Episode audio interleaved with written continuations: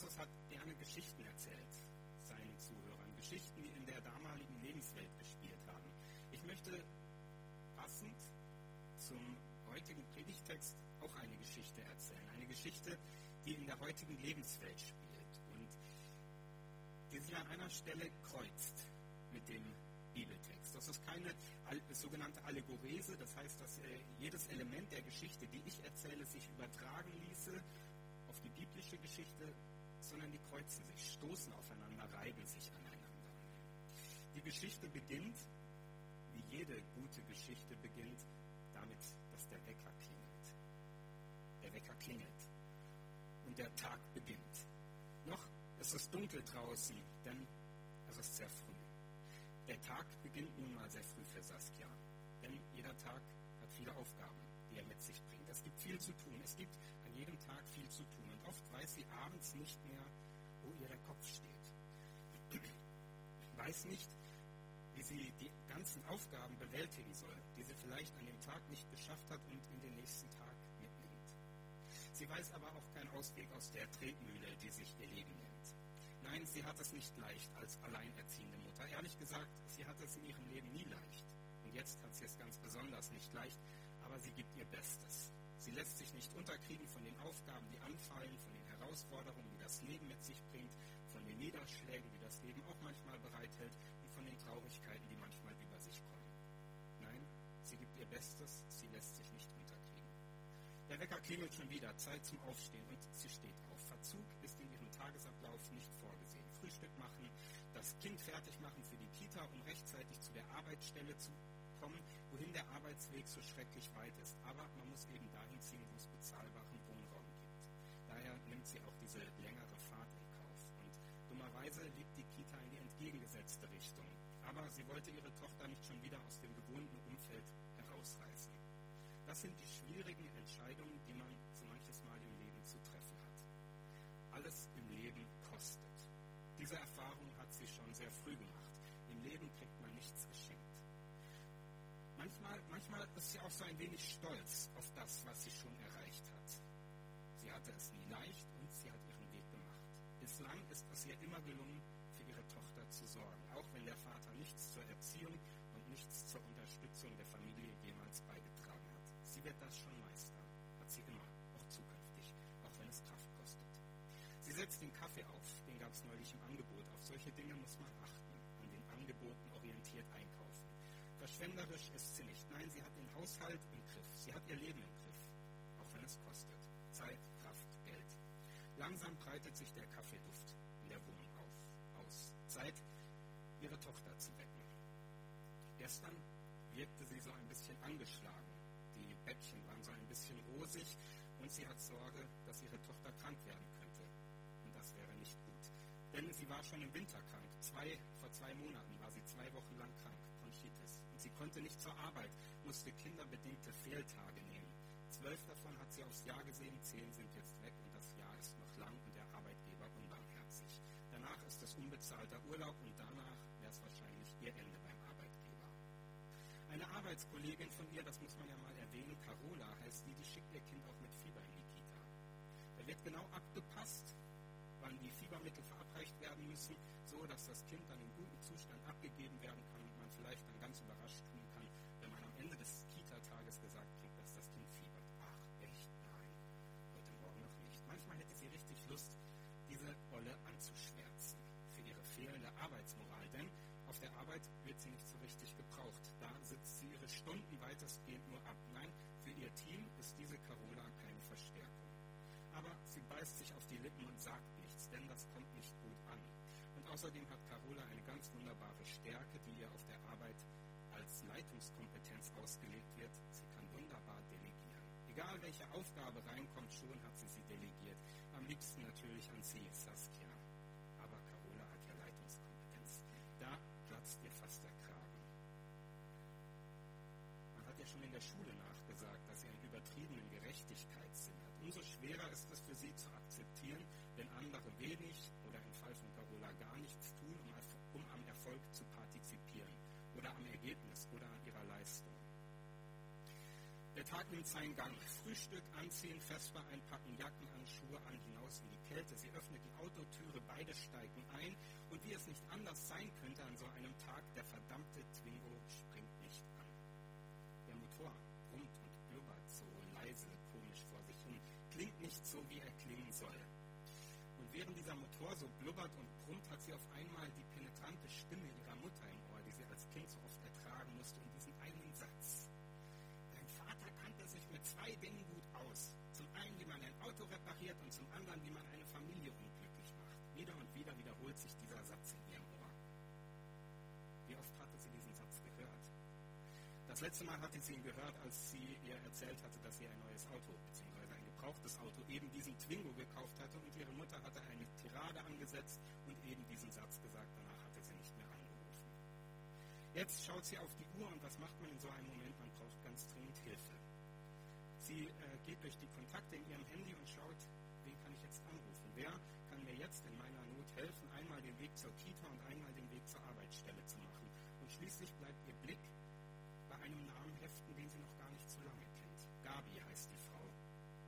hat sie in einer Gemeinde kennengelernt, wo sie letzthin einige Sonntage war. Die Leute dort waren schrecklich freundlich zu ihr. Viele freundlich und manchmal war es ein bisschen schrecklich, weil sie sich vorstellte, wie diese ganzen netten Familien mit ihrem perfekten Leben und hübsch aufgeräumten Häusern und Wohnungen das perfekte Leben haben, während sie zu kämpfen und zu ackern haben. Aber diese Gabi war nett zu ihr. Zu ihr. Sie hat sie sogar einmal mit eingeladen zu einem Frauennachmittag. Die äh, Männer waren auf irgendeiner Männersache und da wurde sie mit eingeladen und die Kinder spielten ganz herzlich und während sie da mit den ganzen Damen am Esstisch saß, merkte sie, dass sie gar nicht so richtig mitreden konnte, denn es gab nur ein Thema, und zwar, wie toll die ganzen Ehemänner sind. Und irgendwann war sie frustriert nach Hause gegangen und dachte, bisschen reumütig auf sie zugegangen und hatte sie dann zur Single-Gruppe eingeladen, aber Saskia meinte nur, sie hätte kein Babysitter. Aber alles in allem hat es ihr gut getan in der Gemeinde und die Menschen waren sehr hilfsbereit und Gabi hatte ihr auch angeboten, wenn du mal Hilfe brauchst, ruf mich an. Sie ruft an und tatsächlich, Gabi kann den Weg mit ihr machen, bringt die Tochter zur Kita und fährt sie zu ihrer Arbeitsstelle. Und unterwegs unterhalten sie sich und sie kommt mit aufgestellten und guten und fröhlichen Gefühl auf ihre Arbeit an, wenn auch ein bisschen zu spät. Dort, als sie ihren Schreibtisch erblickt, sieht sie von ferne schon einen Stapel an Papieren, der sich dort aufgetürmt hat, beziehungsweise da wohl abgelegt wurde. Und eine kleine Notiz mit einer schrecklich blumigen Schrift, und sie erkennt sofort, wer das geschrieben haben muss, die Königin der Delegation, nämlich Carola. Stimmt ja, heute sollten die Aufgaben verteilt werden in ihrem Team, das neue Projekt zu bewältigen sei und auf ihrem Schreibtisch stapeln sich die Fleißaufgaben. Carola und die anderen sind in einer Teamsitzung und sie hat die Rechercheaufgaben, die Fleißaufgaben, das, was richtig Zeit kostet und was man alleine auch nicht an einem Arbeitstag bewältigt kriegt. Es ist schon klar, sie wird das Zeug mit nach Hause nehmen müssen. Das wird ein erfreuliches Wochenende. Die Woche geht vor sich hin. Es ist genug Arbeit zu tun. Der Twingo, steht und wird nicht bewegt. In der Autogarage haben sie leider erst in einer Woche einen Termin für sie und sie hätten ja damals auch schon von diesem Auto abgeraten. Bisher hat sie es immer geschafft. Es hat immer viel gekostet. Es war immer viel Aufwand. Aber sie wusste immer, ihre Kräfte zusammenzunehmen und hat es bisher immer geschafft. Und nun, die Woche neigt sich dem Ende entgegen. Es ist Sonntag. Sie macht sich auf mit dem Bus und ihrer Tochter Richtung Gemeinde. Und sie merkt, wie sie aufatmet, als sie dort ankommt, wie es ihr gut tut. Und sie erinnert sich an die vielen guten Sachen, die sie dort gehört hat.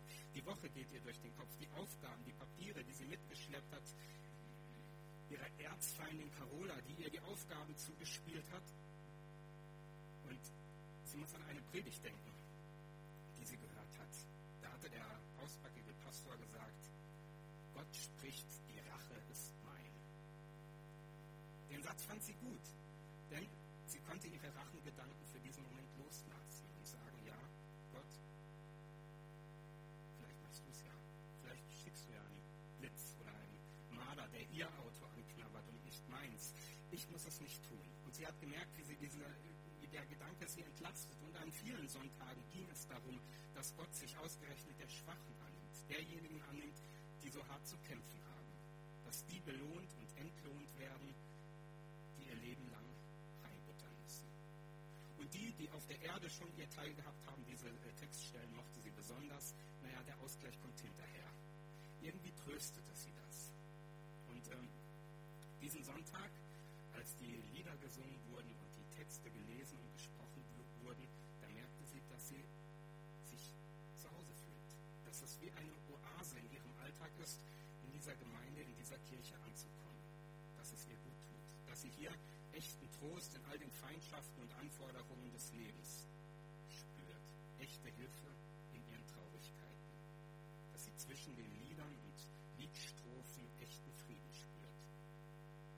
Und dann bereitet der Pastor sich für die Predigt vor. Zugegeben, mit seinen zwei Metern, seinen schwarzen Haaren und seinem raumeinnehmenden Körper sieht er ein bisschen seltsam aus, aber man kann nicht alles haben. Dann liest er den Predigtext für diesen Sonntag. Und das gibt ihr einen Stich ins Herz. Sie fragt sich, ob sie sich vielleicht verhört hat.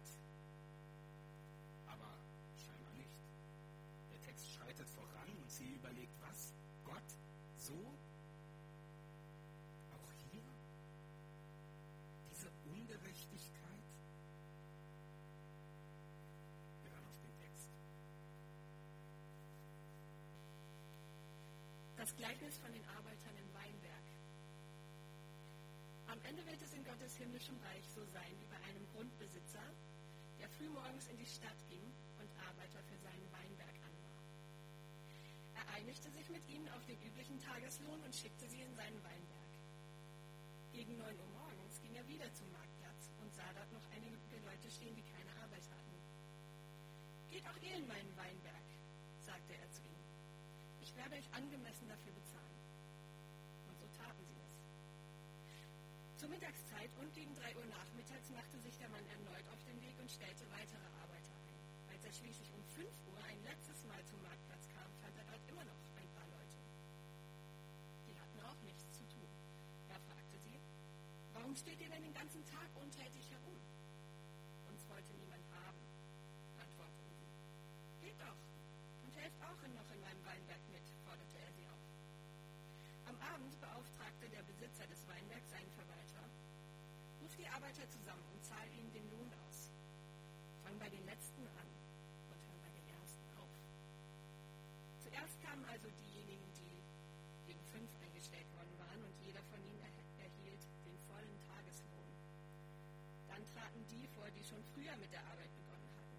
Sie meinten, sie würden nun mehr bekommen, aber auch sie erhielten alle nur den vereinbarten Tageslohn.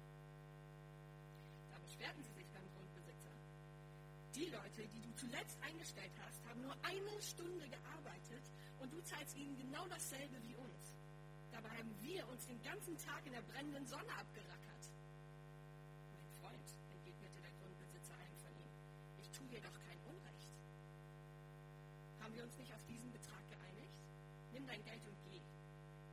Ich will nun einmal auch dem Letzten genauso viel geben wie dir. Darf ich mit meinem Besitz denn nicht machen, was ich will? Oder bist du gehässig, weil ich so großzügig bin? Ebenso wird es einmal bei Gott sein. Dann werden die Letzten die Ersten sein und die Ersten die Letzten. Nachdem die Geschichte vorgelesen war, stand sie auf und ging raus. Auf dem Weg nach draußen. Sah sie auf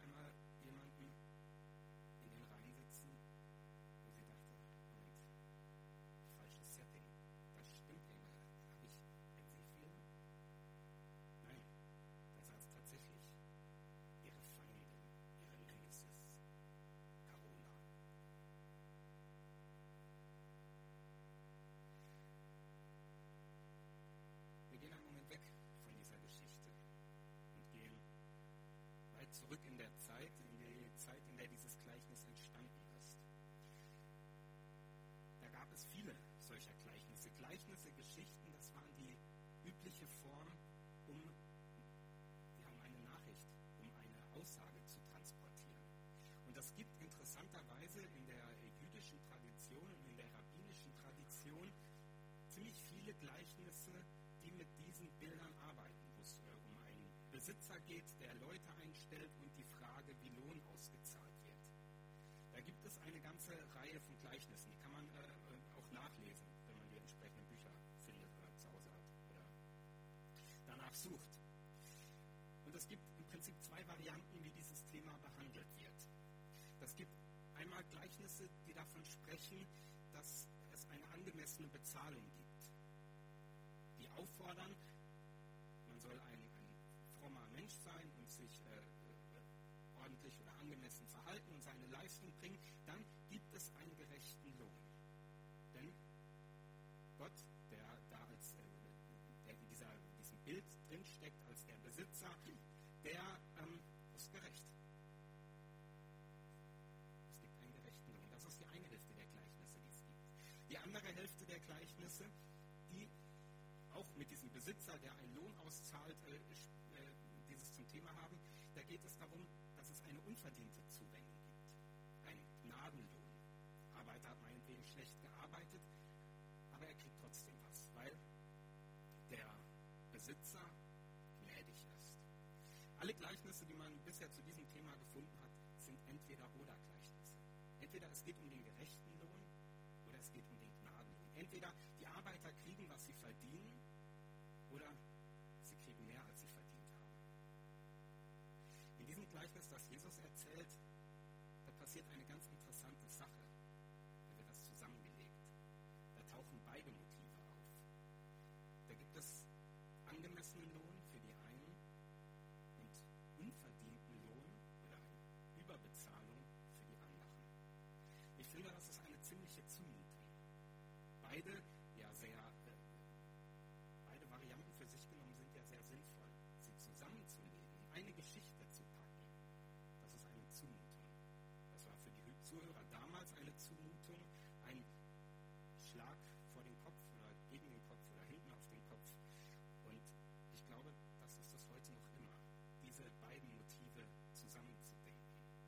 Für sich genommen macht es Sinn zu sagen, natürlich, jemand soll angemessen bezahlt werden für das, was er tut. Und natürlich, äh, natürlich wollen wir gnädig und gütig und äh, fürsorglich miteinander sein. Und Gott ist es noch viel mehr als wir. Und Jesus packt diese beiden Motive zusammen und verstört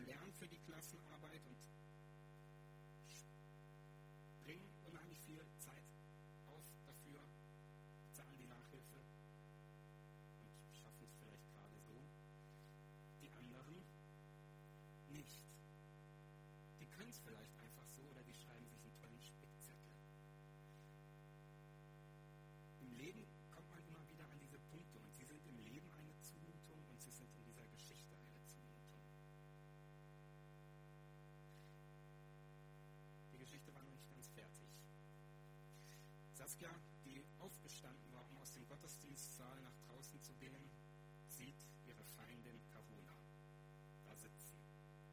Die Geschichte wummert noch in ihren Gedanken nach. Diese Ungerechtigkeit, auch hier. Und dann sieht sie das Gesicht von Carola. Wie immer, übertrieben geschminkt, wie immer. Die Farbe des Lippenstifts ein schreiender Widerspruch zur Farbe des Oberteils.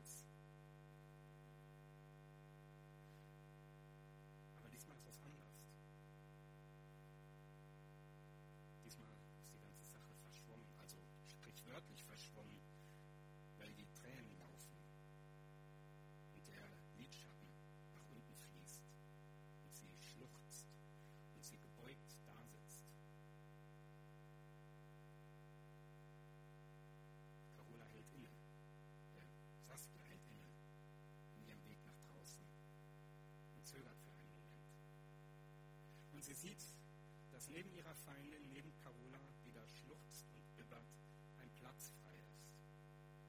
Und sie setzt sich hin. Und dann fängt auch sie an zu weinen. Über die Ungerechtigkeit, über die Gnade, über die Zuwendung, über ihr Leben, über ihren Einsatz. Darüber hier zu sein. Darüber, dass das Leben manchmal solche Abzweigungen nimmt, dass es sich manchmal kreuzt Dingen, die man nicht versteht.